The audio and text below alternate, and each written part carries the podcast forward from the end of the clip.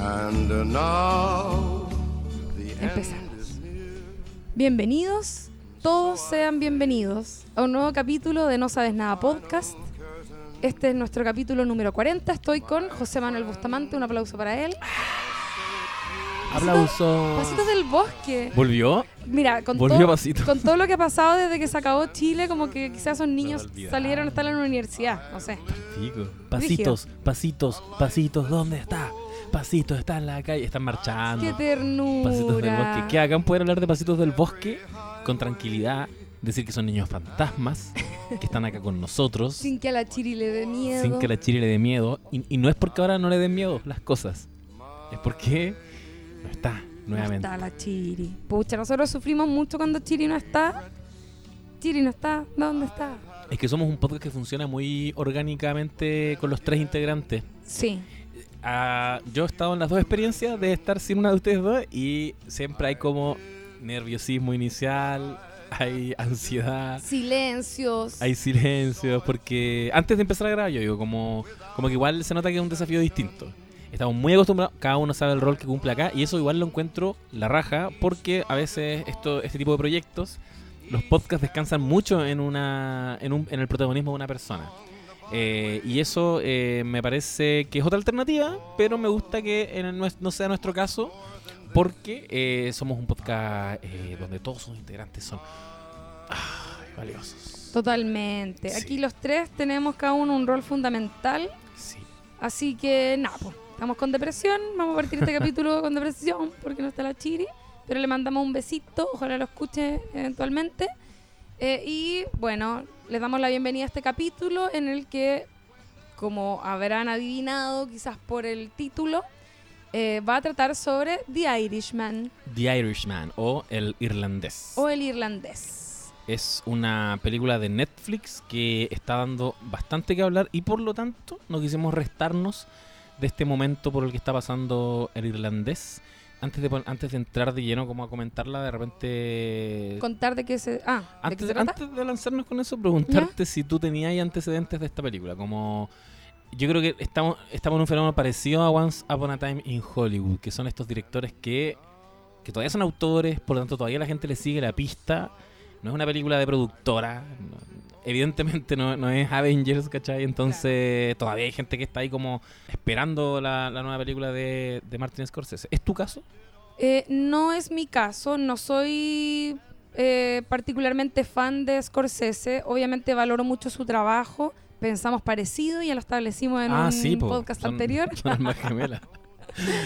Pero eh, sí, o sea, yo creo que pasa con este tipo de películas que es como, como bien decías tú, son directores que son autores, en el sentido de que son directores que tienen una larga trayectoria, que tienen, que, que a- una larga trayectoria, perdón, y un éxito que avala eh, no solo quizás la- las películas que puedan tener ya a su haber, sino que también eh, las películas que sabemos que van a sacar van a ser buenas, sí o sí. Como Claro. que pasa algo con eso, ¿no es cierto?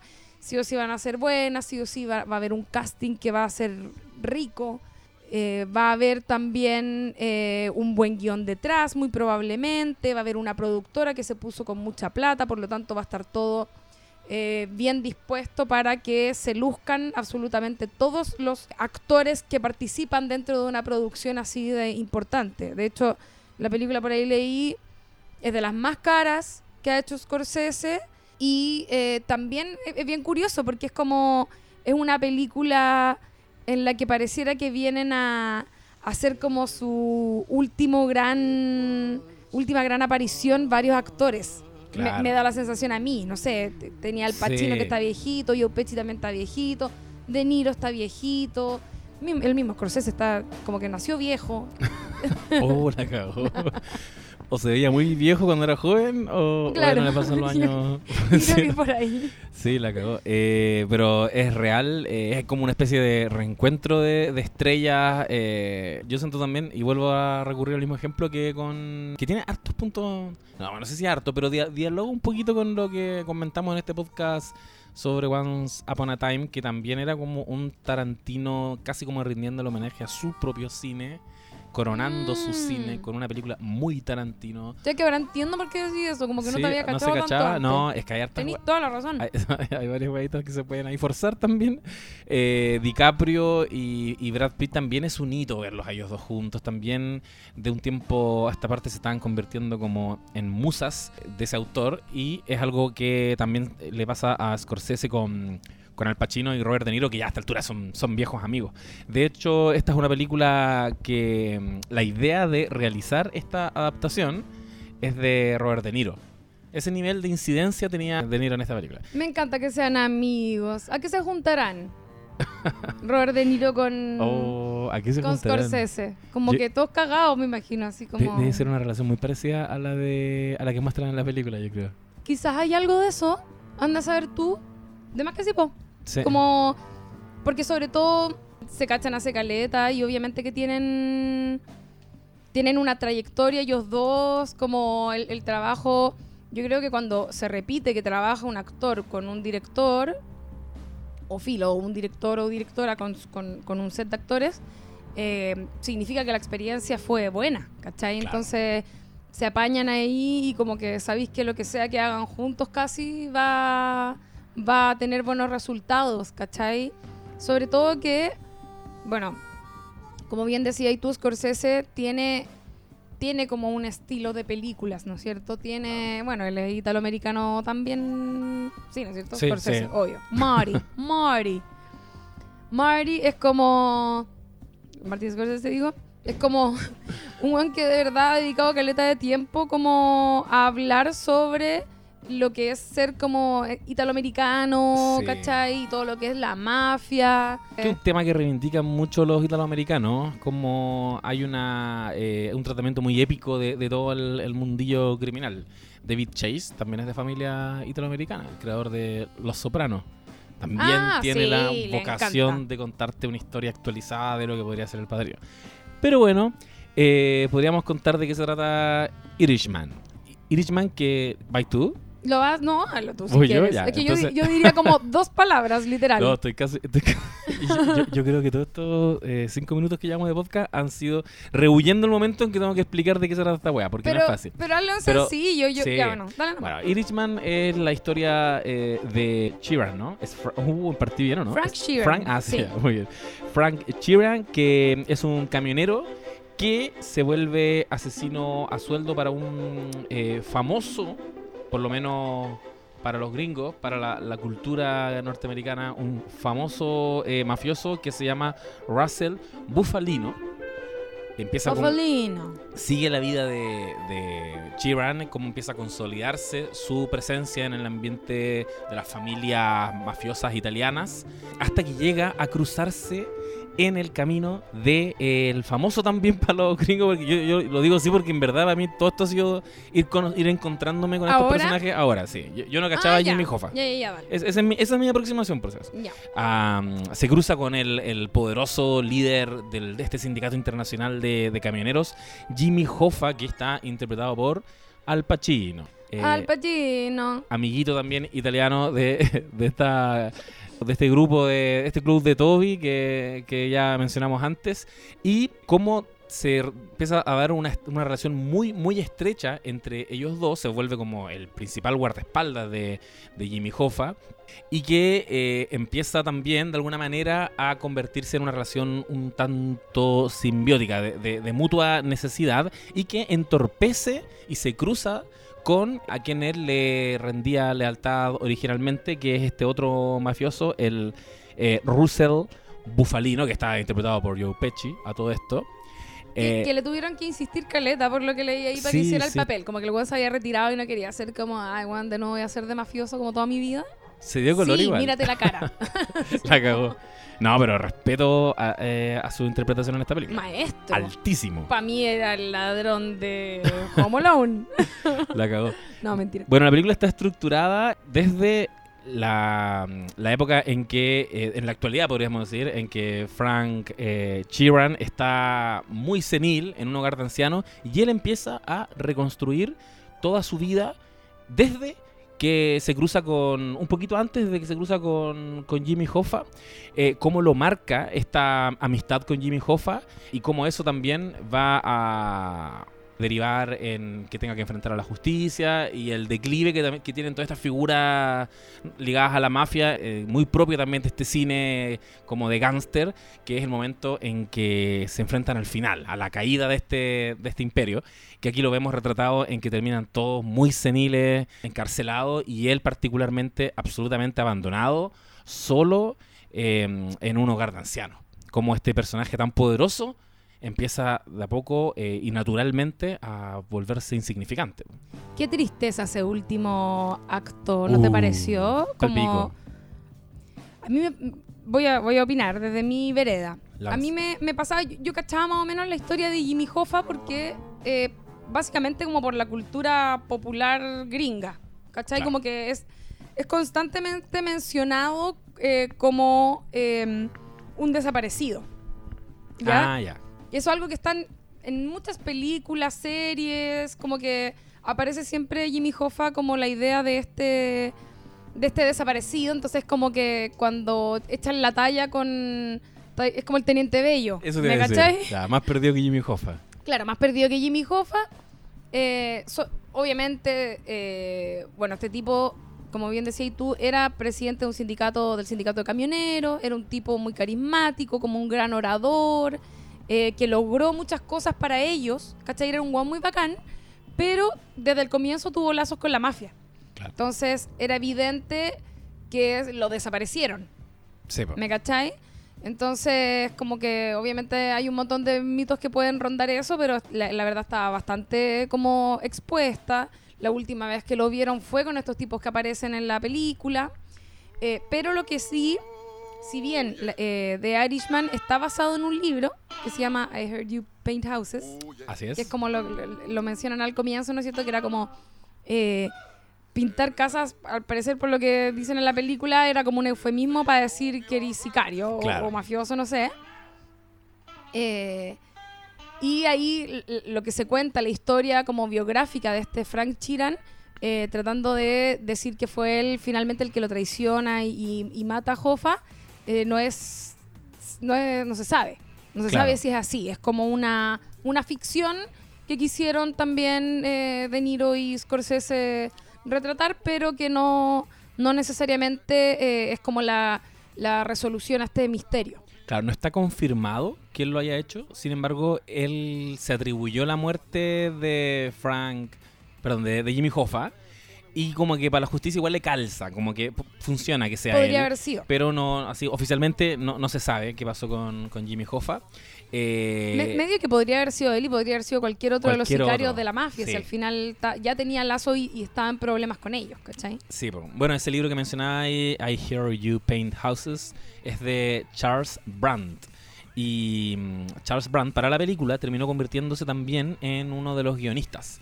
Porque originalmente la película estaba siendo escrita por Steven Silean, que es un tipo que tiene un... Terrible, eh, o sea, tremendo guionista. Sí, digo. sí, eh, consagradísimo. Pero al final igual eh, se incorpora al equipo Charles Brandt a darle la última peinada al guion. Y estaba leyendo que por eso le ponen en- al comienzo en los créditos... Nunca sale al, al inicio el, el nombre de la película como la conocemos, que es Irishman. Mm, Aparece solo al final. y aparece solo al final. Así que como de alguna manera el- el- la autoría está dividida del guion al menos entre Charles Brandt y Steven Silean.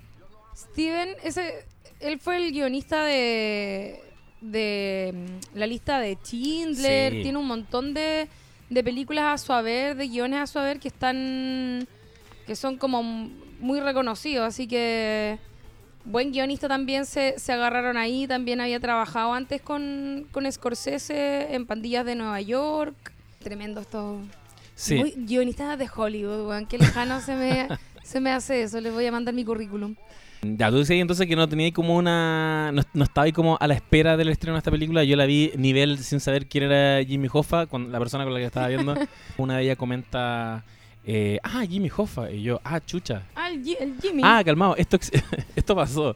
Ese, ese es mi nivel de, de aterrizaje, pero no lo siento tan relevante. Yo encuentro que, que la película, de hecho, algo que me pasa a mí, Porque parto diciendo de plano que me gustó. No me volvió loco como he leído. La, la crítica está como rendida a los pies de esta película. Entonces es, es brígido, como que es unánime. Es una obra maestra, todo lo que queráis. No me volví Se- loco. se dan color igual. Igual le están dando color. Yo creo que uf, fenómeno Once Upon a Time de nuevo. Hay, hay algo aquí que es que es Scorsese haciendo una película de nuevo, ¿cachai? Es todo lo que está en juego y cómo esta película dialoga con su propio cine, ¿cachai? Entonces, ya, yo mi visión la limpio de, de todos esos filtros porque eh, para mí no es quizás tan relevante para la experiencia de, ver la película como eh, sí lo es la relación de que trata de construir de estos dos protagonistas. ¿cachai?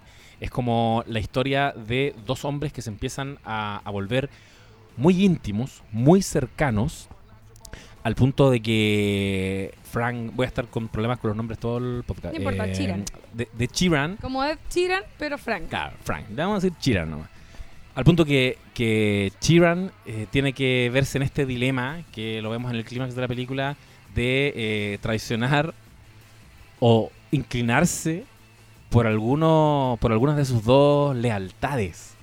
Es una persona que no logra conectar en su vida probablemente con nadie tanto como estos dos hombres. Al menos según la, la versión que nos trata de, de representar este, este guionista. Y tiene absolutamente casi, casi que amputada su, su dimensión eh, afectivo-sexual eh, con su pareja, ¿cachai? No es relevante para la película y eso también es súper obvio. O sea, se han hecho críticas, de hecho, sobre la película. La- las mujeres prácticamente no hablan. Son adornos. Peggy, su, su hija, dice, literal, dice siete palabras en toda la película. Y, y- y tremenda actriz. A mí me llamó la atención Anna Paquin en un papel como tan...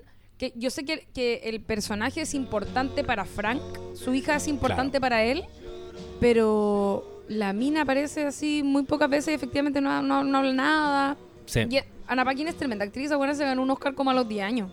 Es seca. Sí. Eh, Rogue de, de X-Men. ¿verdad? Eh, Sí, po, o sea, para mí, evidentemente que hay una intencionalidad. Estamos todo el rato mirando esta tragedia, que es como una especie de, de vía crucis que, de, de Jimmy Hoffa, pero a los ojos de la persona que eventualmente lo va a terminar traicionando. Eh, entonces estamos demasiado involucrados con la vida y, y con el punto de vista de Chiran, en el que su hija es eso, ¿cachai? Yo, creo- yo creo que eso es lo que se está diciendo. Es un personaje que no entiendo, que, que- con el que no me conecto, que no comprendo, pero que me está juzgando siempre, que, que está siempre mirándolo. Él lo dice, de hecho, como yo creo que en parte quizás, eh, y aquí full spoiler, gente, ustedes nos conocen, que como que me voy a saltar No, ya- al ya- final. ya- bueno, pero todos saben que, Sí, todos menos yo, saben que Jimmy Hoffa Jimmy Hoffa murió. desapareció. Pero no iba a decir como que él al final de sus días, Ed Sheeran, o sea, Ed Sheeran, Puedo dejarlo como el chido. obvio, no me editen, déjenme ahí nomás. Em, Frank Sheeran, como que, como que su hija, Peggy, obvio, eh, estamos compartiendo una galletita Permiso, aquí con el José, me, galleta. me- me hizo cara de, de dame. Sí. Eh, su hija Peggy, interpretada por Anna Paquin, grandísima actriz, siempre estuvo como muy cachando lo que pasaba en, en la, en, en su casa, ¿no es cierto?, con su papá y con los amigotes del papá. ¿Cachai? Entonces, y Peggy no tenía tanta relación con Frank, él lo dice desde el comienzo, como, como que siempre esta niña me miró como con un poco de miedo, como que Claro. indiferencia, no tenía la relación conmigo como la que tenía con su mamá, evidentemente, pero en algún y, y tampoco con el personaje de Joe Pesci, que él también es como que trata todo el rato de caerle bien a la niña y la niña como que lo mira con cara de orto toda la película.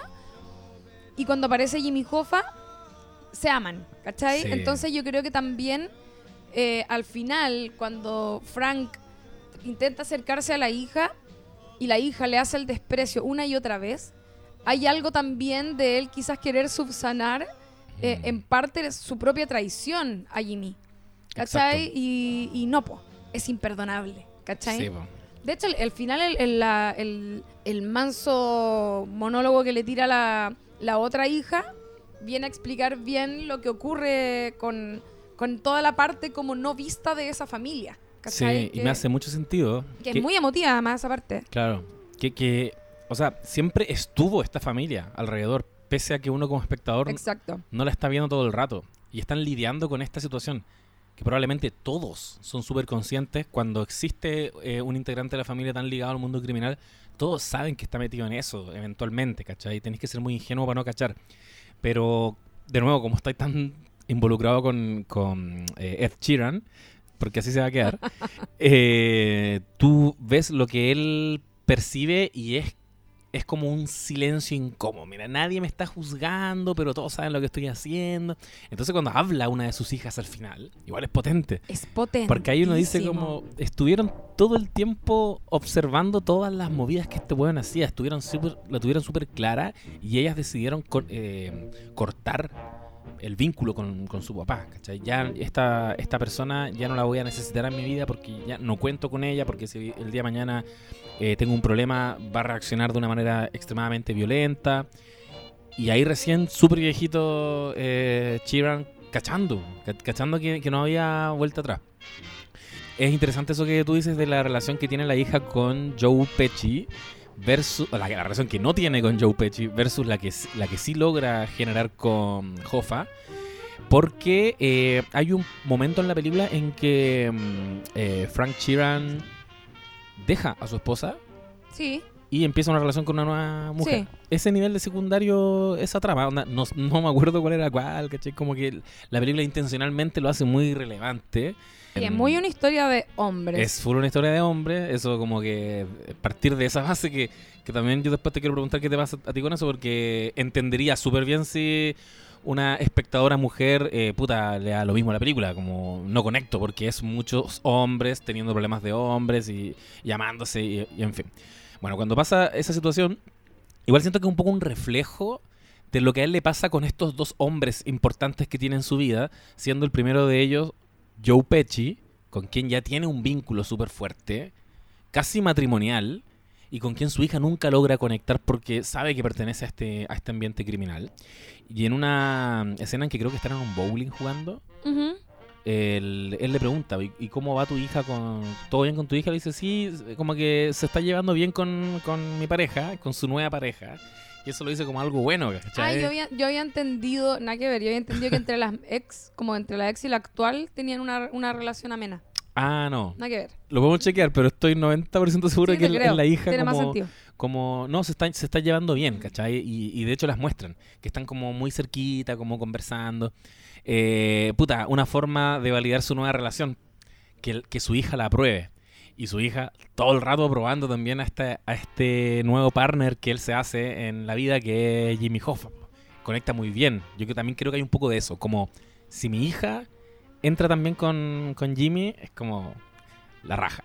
Sí, bueno, a, a mí, a mí todo el tema como, como de las mujeres, me pasa que, o sea, lo, lo dije antes, como que tampoco estaba muy emocionada por ver la película en sí, como que ya sospechaba, obviamente, que iba a ser una película de hombres, como que es este cine de hombres, pues sí, lo mismo que decís tú como de, un poco también lo tarantinesco de, o como que yo creo que Tarantino debe ser de los, de los directores como jóvenes de esta de esta especie de directores que son hombres, ¿cachai? Mm. Como que tratan sobre temas violentos, ¿cachai? Y tienen sus actores favoritos y como muy cine de hombres para hombres. sí. Em, la difícil masculinidad Claro. Y como, no sé, como personajes icónicos, como porque son sicarios, como toda esa idea. Pero me, me pasa que en el caso de, de esta película también, medio que entiendo que dentro de la película también sean así las cosas. Claro. ¿Cachai? Porque es una película que ocurre en los años, no sé, 60, ¿cuándo parte 50? Dejémoslo- Parte muy, muy a como a mitad del siglo pasado, ¿cachai? claro, Entonces, muy de posguerra. Claro, claro, efectivamente posguerra. De hecho, Frank Chiran es como un veterano y toda la Sí, Entonces, creo que efectivamente dentro del contexto lo puedo llegar a entender y se trata además de estos hombres, de un mundo de hombres que es la mafia. ¿Cachai? claro. Al principio pareciera que hubiese que va a haber más participación de las mujeres porque están estas dos esposas con las que parten ese como road trip se están pegando cuando eventualmente van a terminar matando a Jofa. Y, de hecho tienen como una de las actrices de ahí, eh, que, ese otro tema, que también aparecen un montón de actores y actrices que participan de otras ficciones relacionadas a la mafia y como, bueno, es súper icónico, entonces como también eso fue bacán verlo. Yo pensaba un poco también, de hecho, como pensando en The Irishman, como, bueno, no me siento preparada ni merecedora para hablar de esto porque siento que debería haber visto demasiado como todas las otras películas de mafia que no he visto. Sí, pasa un poquito lo mismo. Entonces, como que obvio que hay un montón de referencias que nosotros no vamos a percibir, pero filo, porque no son películas de nuestra generación tampoco. O sea, ni, ni para nuestra generación. Como que yo creo que la gente joven que es demasiado fan del padrino es como muy porque lo adquiriste desde otro lado, ¿no? Sí, ¿Cachai? Como que lo que para otras personas el padrino, a lo mejor para nosotros podría llegar a ser algo como Pulp Como el- Fiction. claro. O no sé. o los hermanos Cohen. Claro, como ot- otra- otras ficciones quizá un poco más recientes también. Sí. Eh, ah, iba a decir que la, la esposa de Pechi es, eh, la esposa de Artie Bucco en Los Sopranos, que es como... Ah. Que bacán la, ella además como el personaje como siempre medio buena pesada, acá también tiene un- una, una vibra media similar. Y como que ahí pareciera que íbamos a ver estos personajes como de carácter más fuerte, como personajes femeninos de carácter más fuerte. Y finalmente como que medio que quedan a mitad de camino y se desechan y no se vuelven a retomar. Que eso lo encontré bastante triste porque efectivamente, eh, al menos según lo que yo he aprendido nuevamente por la cultura popular, eh, por ver Los Soprano, qué sé yo, eh, como que la mujer ita- italiana o italoamericana en este caso es brígida. Sí. ¿Cachai? Espérate, ¿Cómo se llama la pareja de y Morta- Soprano? Eh, Carmela. Carmela. Carmela, y, y- además también tienen evidentemente algún tipo de participación en, en- en el estilo de vida que llevan sus maridos, ya sea como de manera directa o eh, haciendo las otras labores que suelen hacer las mujeres como en este tipo de casos, que es como haciéndose cargo de la vida social, ¿cachai? Claro. Como todas esas otras labores. Entonces, bueno, esos son todos mis comentarios que tengo con respecto a lo a la poca participación femenina en esta película. No me sorprende, no le voy a exigir eso a Scorsese. Filo es un señor viejito que está haciendo sus películas de hombres. eh, y que dentro de todo, igual vuelvo a insistir como en esto de, de como que, a ver, no sé qué tendrá Scorsese, no es la, última película que va a hacer ni cagando, le deben quedar su buen par, pero yo creo que es como la, este- esta obra es como el punto culmine, quizás de, de como esta trayectoria que llevaban con estas películas de mafiosos y de hombres y como tocando este tema del, Claro. del eh, Wiseman, ¿cachai? Y por algo también dura lo que dura. po. Oye, Sí. es que, espérate, hablemos de eso. Oye, ¿tres horas y media? Yo sentí que me demoré todo un día en ver la película porque me tuve que tomar como ocho pausas entre medio, pausas reales, como descansar. Weón, eterna. Yo la tuve que ver en dos tandas, dos días. Y no he sabido todavía de nadie que la haya podido ver de corrido. Que, que igual está in- interesante. ¿eh? Yo de- la vi de semi de corrido, pero, igual pero uno- con pausitas como ir al baño, estirar las piernas, no así. Ah, ya, pero tuviste que parar varias veces. No, yo, yo que tuve estuve todo el día que... viendo la película, te lo juro. Lo Sí, esto es que hice. básicamente una miniserie. Podríamos estar comentándola por capítulos, de hecho. Yo iba a decir eso. Eh, ¿Qué, qué ibas a decir? respecto de la duración, me parece una falta de respeto, Marty, que haya hecho una película de tres horas y media. ¿Por qué mejor no hacía una miniserie de lujo? La ¿Por cagó. qué les cuesta tanto? Me pasó lo mismo con Inception. Mm. Hagan una miniserie de lujo, si ya existe ese formato, ¿qué les cuesta hacerlos por capítulo? Que voy a explorar más todavía. Tenía cualquier plata para hacerlo. La estoy haciendo en Netflix para empezar, como ya Sí, la guama de cajón no podría caer.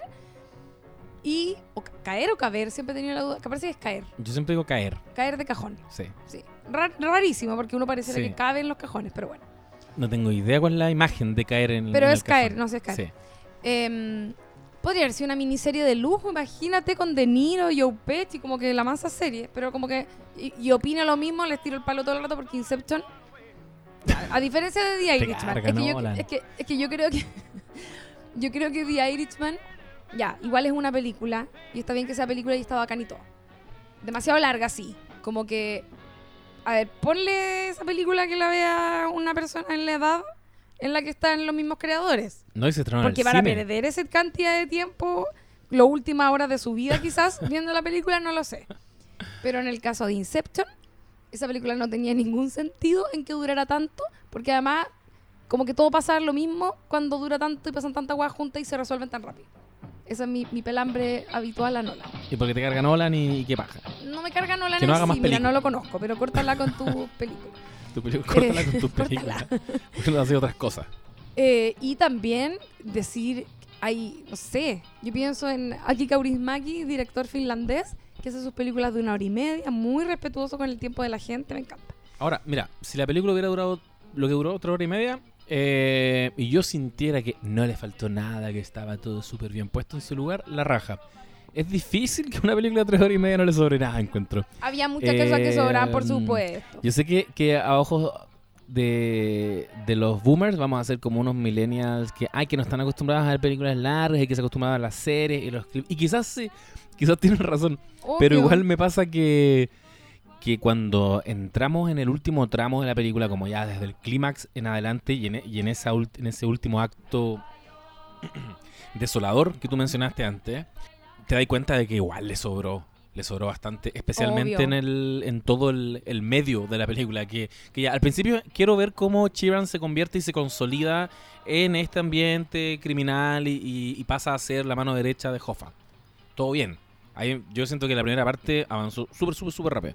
Pero después la película, pienso yo, se pierde en querer, eh, en dejar de ser una película de, de- dos personajes o de tres personajes, que yo creo que para mí era lo que, lo que pretendía, era como su vocación, de mostrarte una relación de estos personajes, y empieza a tener como el afán de mostrarte un poco una época, eh, mostrarte también como la orgánica del ambiente criminal y muy en detalle. Y ahí siento que se da unas vueltas que tú las puedes sacar y la película queda perfecto. Como por ejemplo todo el rollo con Kennedy. Como que está bien, le da un valor. Situarla en su contexto, en la época, en que evidentemente se especula que la muerte de Kennedy, Kennedy tenía que ver con, con vínculos con la mafia, pero igual. Para el, personaje que estáis construyendo, me quedó la sensación de que era más como un guiño a su público gringo. Es como cuando uno en los 80 estáis viendo la historia de la familia Herrera y de repente te muestran el penal de Carlos Caselli y tú decís como, oh, ¿cómo el penal de Carlos Caselli influyó en la vida de nuestros personajes? Sentí así, muy secundario. Lo, Ya, eh, así y otras cosas, como, como mí- que se metieron a, a escarbar mucho. A mí me pasó como. No, no sé si me hizo tanto ruido en realidad lo de Kennedy, como que igual me gustó esa parte, debo reconocer. Más al principio era como, ya, pues lleguen luego a Jimmy Hoffa. Lleguen a Kennedy. No quería que llegaran a Jimmy Hoffa luego, como que era lo único que me importaba la Ah, ya. película. Yo estaba viviendo otra película. Para mí Ah. era como, oh, Al Pacino, la raja. Ya, Vamos. no, yo quería que por llegara Jimmy Hoffa. Encontré además maestra la interpretación de Al Pacino. Bueno, ese buena seco, pa'l pico. Onda demasiado, demasiado, demasiado, demasiado, demasiado buena. Y em, igual me vacilé la película. Si sabes que en realidad la encontré larga porque es larga, pero no la encontré latera. Como que igual la disfruté caleta y me gustó. ¿Cachai? Sí. Ahora, Pero está difícil. Está difícil físicamente de ver tres horas y media. eso, eso es lo que digo, como.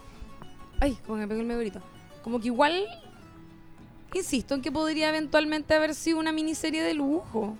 Porque como que le hacen el quita a esa weá, no se lo hagan. Entréguense al placer. porque, porque es ahí porque lo digo principalmente. Porque quizás me hubiese gustado incluso ver más. Claro.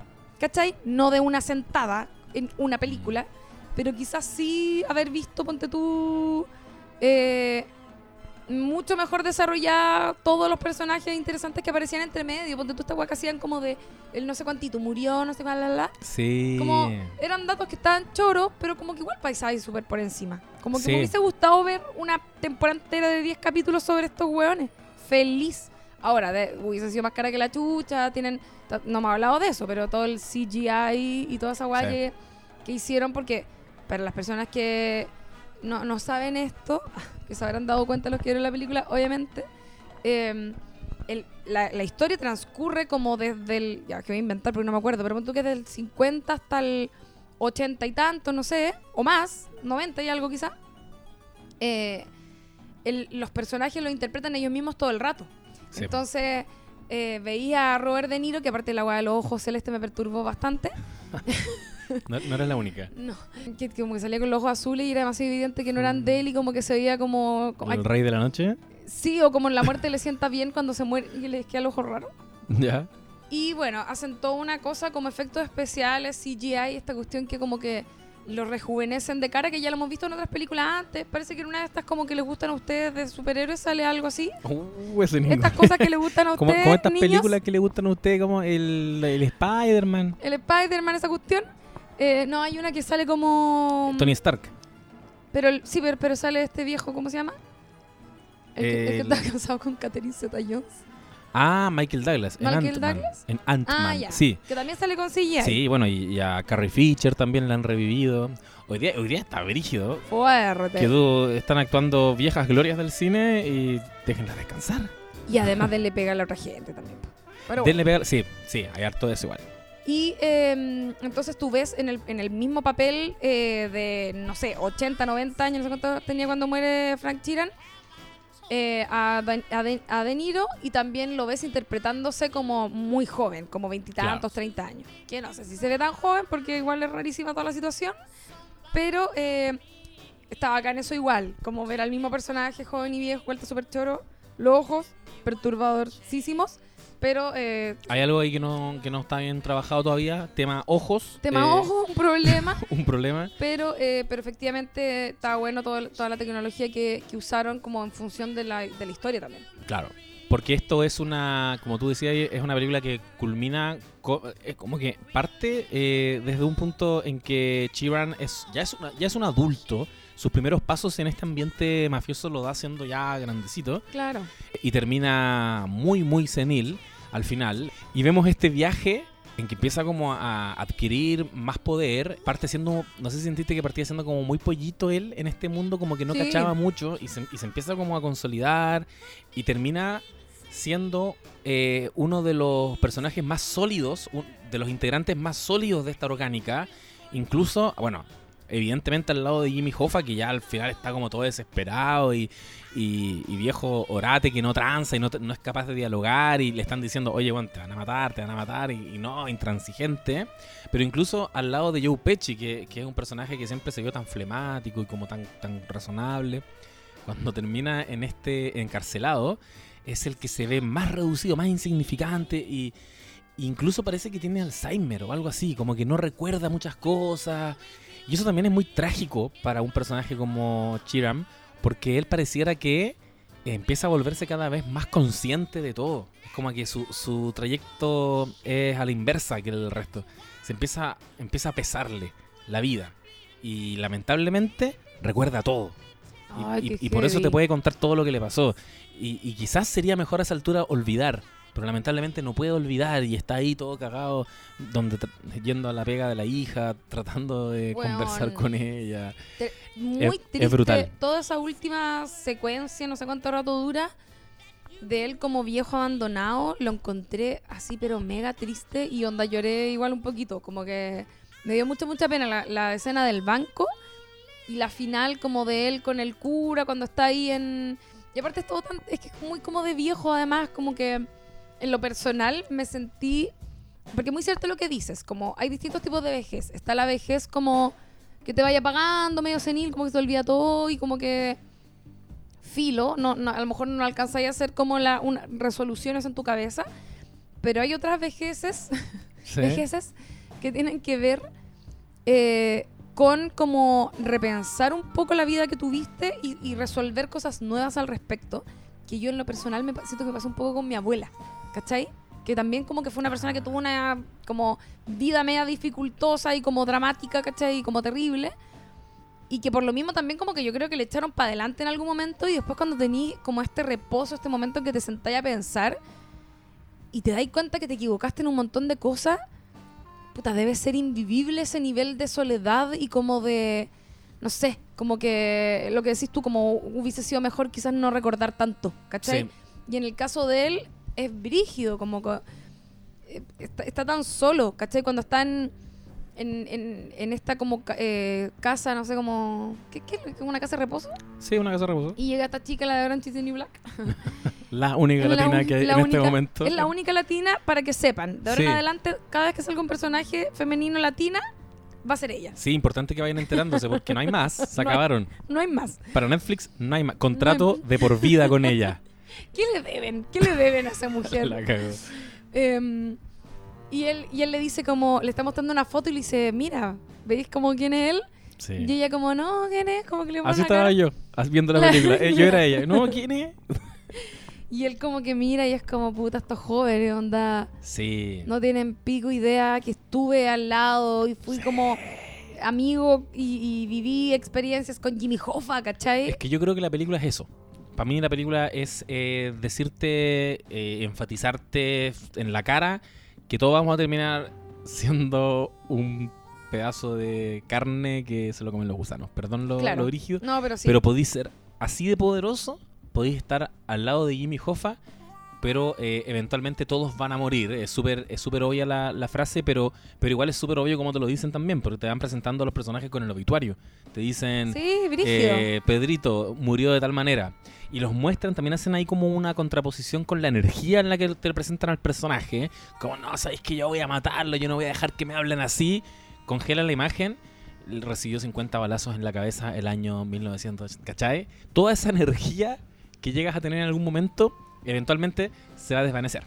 Y a la vez también como lo frágil que es sobrevivir en ese ambiente, como de verdad te podían matar por cualquier weá que onda los mafiosos, tan brígido Sí, igual. Eso Tiene está... El valor de la vida mu- muy, raro y que yo siempre, bueno, yo, yo me vi Los Sopranos, soy una gran fan de la serie.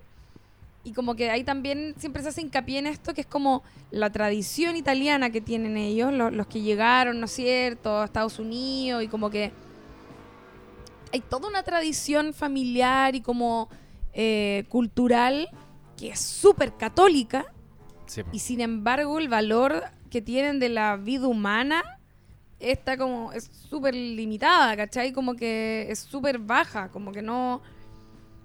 eh, es muy raro eso igual, a mí me pasa. Como Sí, esa, esa dualidad es como que ya desde el comienzo, ¿cachai? Que está todo mal igual. Es que es ¿cachai? como, claro, el- es bueno que mencione Los Sopranos porque yo creo que eh, tiene esa vocación. De hecho, David Chase cuando hace Los Sopranos es porque le encargan o alguien le dice como, oye, podríamos hacer el padrino para la televisión. Y él dice como, el del pico, no me interesa.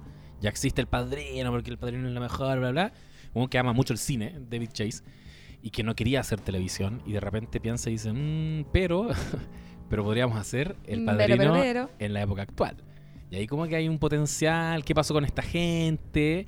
Y siempre está esta idea que también yo creo que la, la recoge esta, esta película, eh, de una época pasada que fue mejor, los años gloriosos, que es el postguerra, que, que ya no existe y que, y que se ve muy, muy latente cuando este personaje está sentado en el hogar de ancianos eh, viendo tele y como en eso se convirtieron todos estos personajes que alguna vez fueron tan poderosos. Y, y mencionaba eso de, bueno, de, de Los Sopranos porque son ficciones que te sumergen de entrada en un ambiente criminal que tiene sus normas, tiene sus códigos, que eh, te hace rápidamente, te obliga rápidamente a aceptarlos. Y es, sí es raro, po. ponte tú, en grasa que me gusta bastante Breaking Bad, y la gente debe saberlo, y, y Breaking Bad se propone otra cosa, que, que es vamos a acompañar a alguien que no tiene nada que ver con este ambiente criminal y vamos a meterlo hasta las patas en ese mundo y va él eventualmente a aceptar todas esas reglas y saber que la vida tiene cero valor, que, básicamente eh, si te mandan un condoro te matan y sería, pero un proceso muy largo que por eso que también hace tan atractiva esa serie versus el género clásico que, que sí, a mí igual me cuesta me cuesta conectar al comienzo y, y me da mucho miedo, como coño tu madre no podría no duraría dos O días sea, en ese lugar. terrorífico, como que te puedes equivocar, o sea, de hecho las muertes a veces eh, en Los Sopranos, ponte tú, tienen que ver con weas nada que ver, ¿cachai? sí. Como tenía a gente que está como, que aparte so- se ofenden muy fácil, muy fácilmente los mafiosos. ¿cachai? Te Brígido. demoraste 12 minutos. Weón, la cagó, Te estuve esperando 10 minutos. ¿cachai? Entonces... Y, y claro, en, en el caso donde tú estoy pensando en Los Sopranos, que, que interesante lo que dijiste de David Chase, que está la raja, eh, porque también yo creo que hay una visión, y que me da risa cuando habláis de boomers, que no sé si estamos hablando bien de la generación, Sí, pero lo- les lo dicen chequeé. los boomers. Sí, es que es un rango etario bien Ah, es- amplio. es igual. amplio ya. Sí. eh, que de alguna manera eh, que hay algo similar, como esto que se le alega como a los Sí. millennials, que es como que, ay, son tan sensibles, como que en Los Sopranos esa también está súper presente siempre, que es como, ¿qué es esa weá de ir al psicólogo? Bueno, Los Sopranos, Sí, para, los que no la han visto, se trata que de hecho Robert De Niro protagonizó una película de comedia que trata de, de- tiene la misma premisa, que es como qué pasa cuando a un jefe de la mafia le empieza como que le empieza a afectar lo emocional y le dan ataques de pánico y la weá y tiene que ir al psicólogo, ¿cachai? Y es una comedia como súper livianita, pero es buena igual, que se llama Analyze This. Analyze me. Analyze This. Analízame, creo que se llama. Sí, bueno, pero en... No sé. Es que hay un podcast, hubo un podcast chileno que se llama Analízame y según yo era por esta. Sí, no, película. en inglés se llama aparece Analyze This. Ah, ya, perfecto. Como anal- analiza testa, una wea así. Eh, Esa era la otra- así llegó a sí. Chile.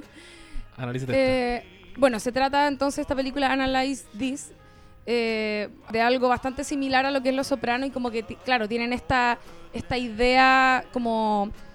Básicamente no valoran nada como la salud mental, obviamente, si ya no valoran como la vida humana, menos van a valorar los sentimientos, ¿cachai? Entonces Sí. como que está buena esa contraposición, como de ver, ver cómo interactúa la- una mafia tan clásica con el contexto actual, ¿cachai? Sí, y que es como la forma que te queda de aproximarte a este género que, que es como un tótem tan rígido y empezar a... Ya, ¿qué, qué arista nueva le podía encontrar? Y es como, ah, calmado, los mafiosos tienen sentimientos. Y, es lo que te propone Los Sopranos y que también siento que te lo esboza esta película. Eh, hay un hilo de Twitter que después quizás puedo dejar el enlace por ahí.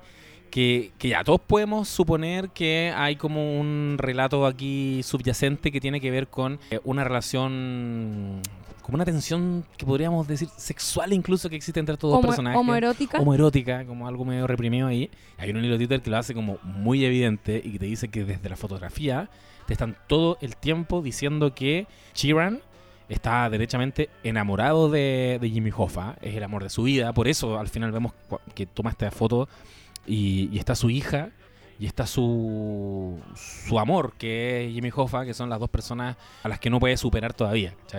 Y una serie de, guiños más, como el hecho de que cuando recién conoce a, Jimmy Hoffa y se va a acostar, es súper. ti- Tiene, tiene la- se queda en la casa del de Jimmy Hoffa y, tiene la precaución de él relatar y decir: Bueno, no me quedé porque yo le agradara, me quedé porque él no quería que yo me registrara en el hotel para que no quedara.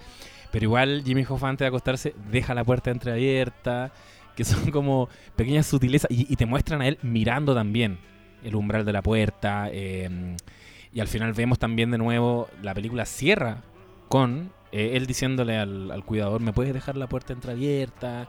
Cuando está conversando con el cura, está siempre recordando a Jimmy Hoffa como la persona que jamás pudo eh, superar en su vida. No, no creo que ningún caso es gratuito. ¿eh? Oye, pero te creo 100%. Hay varias películas que sugieren cosas así. La otra- Yo, yo eh, cuando vino Robert McKee, el mentor de guiones y la mierda. es que me Bio, carga- mentor de guiones y la mierda. porque me carga porque era un viejo machista rancio, pero es un gran como teórico del guion y muy seco y reconocido en Hollywood y la weá. Y ha estado en Chile un par de veces haciendo eh, sus eh, seminarios. Y analizamos Seven. Y ponte tú en Seven, Ah. la weá se explícita. Onda entre Brad Pitt y Morgan Freeman. Pero así Oh. es brígido, onda. Te lo, lo mismo que sí, tú te lo dice la fotografía, te lo dicen los diálogos de manera casi muy explícita. Aquí también había diálogo. Como que hay un hay una historia que subyace a la, a la, a la oficial, digamos, Sí, po. que en verdad se trata como de esta tensión homoerótica que decís. Y no dejamos pasar a Joe Pesci regalándole un anillo a, a y, y mirando los deditos y, y el Y, y lo hace matar al, al, al pololo nuevo, ¿Y cómo, ¿Y cómo termina la escena del anillo? Mirando hacia abajo al weón que está bailando ahí. Los dos. Concha tu madre. Al amante. Oye, sufrí mucho con toda la historia. Me encantó Jimmy Hoffa, como gran película igual. Quería mencionar rápidamente eh, alguna- algunos actores eh, de otras ficciones que aparecen, de, de otras ficciones sobre mafia que aparecen en la película y que como que siempre son como un regalito para uno, yo siento. Eh, bueno, además de Joe Pesci, obviamente, que estaban Goodfellas y, y De- Niro y qué- sé yo, los más obvios. Está la esposa de Artibuco, como decía, que es de Los Sopranos. Aparece el loco que hace de Al Capón en Boardwalk Empire, Ah. que, este, que es el con el que se enoja el que llega tarde. El que llegas como en chore a la No, no, reunión. no he visto. no, no, no, en, en- Ah, en. el que llega en ya, short y el en como, como llega y hace la reunión y hace El la tarde. eh, pro. Pro, El pro. Él es, él es Al Capón en Boardwalk Empire, que tiene la mejor escena de presentación de la Oye, vida. qué buena escena cuando el weón llega tarde. Está terrible. Buenísima, buenísima. Bueno, eh, obviamente también Al, Al Pacino, obviamente Michael Corleone. Eh, y también aparece eh, Silvio Dante, que es el, el consiglieri de, de Tony Soprano en Los Sopranos, que es, que es el guitarrista de una banda, a todo esto ¿Sí? Steve Van Sant, ¿sí? Eh, pero que tiene este personaje que fue demasiado icónico con su jopo, que es, eh, que es Silvio Dante, eh, y aparece cantando en, un escen- en el escenario en, en este carrete que Ah, hacen como ya. conmemorando... Es el carrete, ¿no es cierto? Me parece que sí. Sí. En este carrete que hacen. Y bueno, que es- ese weón la lleva. De hecho, después tuvo una serie que se trataba como solo de él. Y que es muy curioso porque el personaje de Silvio Dante es como. Tiene este icónico jopo, pero el, el actor en la vida real nunca se saca un pañuelo culiado que tiene puesto en la cabeza para siempre. Ah, ¿Cachai? Entonces, como. no muy quiere ser tanto Dante. Pero, pero él, él es como un guitarrista así como de Bruce Springsteen, una weá muy conocida. La raja. Sí. No, debe estar lleno, como tú decías al principio, lleno de actores que deben venir de- del género y ahí nos pueden dejar en los comentarios. Yo no soy un, un seguidor del género, no, no he estado tan, tan atento a todas las películas que van saliendo del género gangsteril. Y ya como para ir cerrando yo creo, Sí, sí. digamos que eh, estamos grabando muy temprano y que la Lula ahora está empezando a recibir gente y, y ya estamos como, como Sí, en la hora. tengo- está- hoy día estamos grabando en un horario muy extraño. Yo voy a. Tengo una, una clase en este momento. Eh, no, como para cerrar, que me gusta que la película se permita eh, mostrarte tan íntimamente y tan, tan de cerca eh, lo que le va pasando a, a Chiran y, esta relación que tiene con, con Al Pacino, el, personaje mm, que se llama Hoffa. Porque también eso expone toda una serie de vicios, inseguridades, rollos y trancas que tienen ellos, que, claro, como decís tú, y que también lo muestran un poco en, en Los Sopranos, existen obviamente porque igual son seres humanos y, y le hace le da una textura a la raja eh, verlos tan tan enrollados cuando había escenas que eran como cagüines que era como oye eh, te mandaron a decir esto ¿qué? ¿Espérate, quién te lo dijo? y es una conversación que yo siento que todos la hemos tenido alguna vez no, no, no te puedo decir fue el Juan, ¿cierto? No, no fue él, fue la tanto. No, no, obviamente él no. eh, como una, una weá muy, muy de cagüín de, de género gangsteril Sí. que como decís tú, eh, son weones un poco entre un poco sensibles, eh, bastante enrollados. Está esta weá del ego, obviamente. Tienen, ¿cachai? tienen algo muy. En, en la cagó esa que estoy diciendo, como que en realidad da la sensación de que los buenos de la mafia tienen una weá muy señoril. Sí. ¿Cachai? Hay algo que explorar ahí. Deberíamos hacer un Sí. capítulo. eh, los mafiosos como señoras. Porque Ah, por favor. Hay algo ahí, un hilo. ab- abro hilo. Ah, Abro hilo. Ya, cabres querides, no saben nadites, ya es tiempo de ir terminando este capítulo. eh, capítulo particularmente corto porque eh, estaba nuestra, nos faltó nuestra tercera patita dentro de este podcast, que es la Chiri, pero que se reincorpora en la próxima semana. Y además porque, como decíamos, eh, hay cosas que hacer aquí, en, en este lugar donde estamos grabando. Sí, muy importante. Oigan, eh, un saludo a todos. eh, nada, espero que les esté yendo bien en este Chile 2. No fue un capítulo para hablar mucho de Chile Despertó. No hablamos nada de Chile 2, pero en este capítulo, pero está bien. Ya eh, este tema no se acaba, eh, así que... Pero nunca está de más, de aquí en adelante, para siempre ir cerrando con que no suelten la calle, Exacto, no soltemos la calle cabres. autocuidado eh, y, y eso. Y, se- y vamos comunicacionalmente también haciendo nuestra peguita porque se vienen eh, momentos históricos en nuestro país próximamente. Sí, Y no hay que eh, desmarcarse de eso. Vamos a estar comentando pro- probablemente otra película también la próxima semana. Eh, así que eso, pues, cabres. Yo, por mi parte, me despido. Yo igual, Como un, siempre, un gusto. un abrazo a todos, a todas y a todos, eh, y nos vemos la próxima semana. Adiós. Adiós. Todo esto fue a mi manera.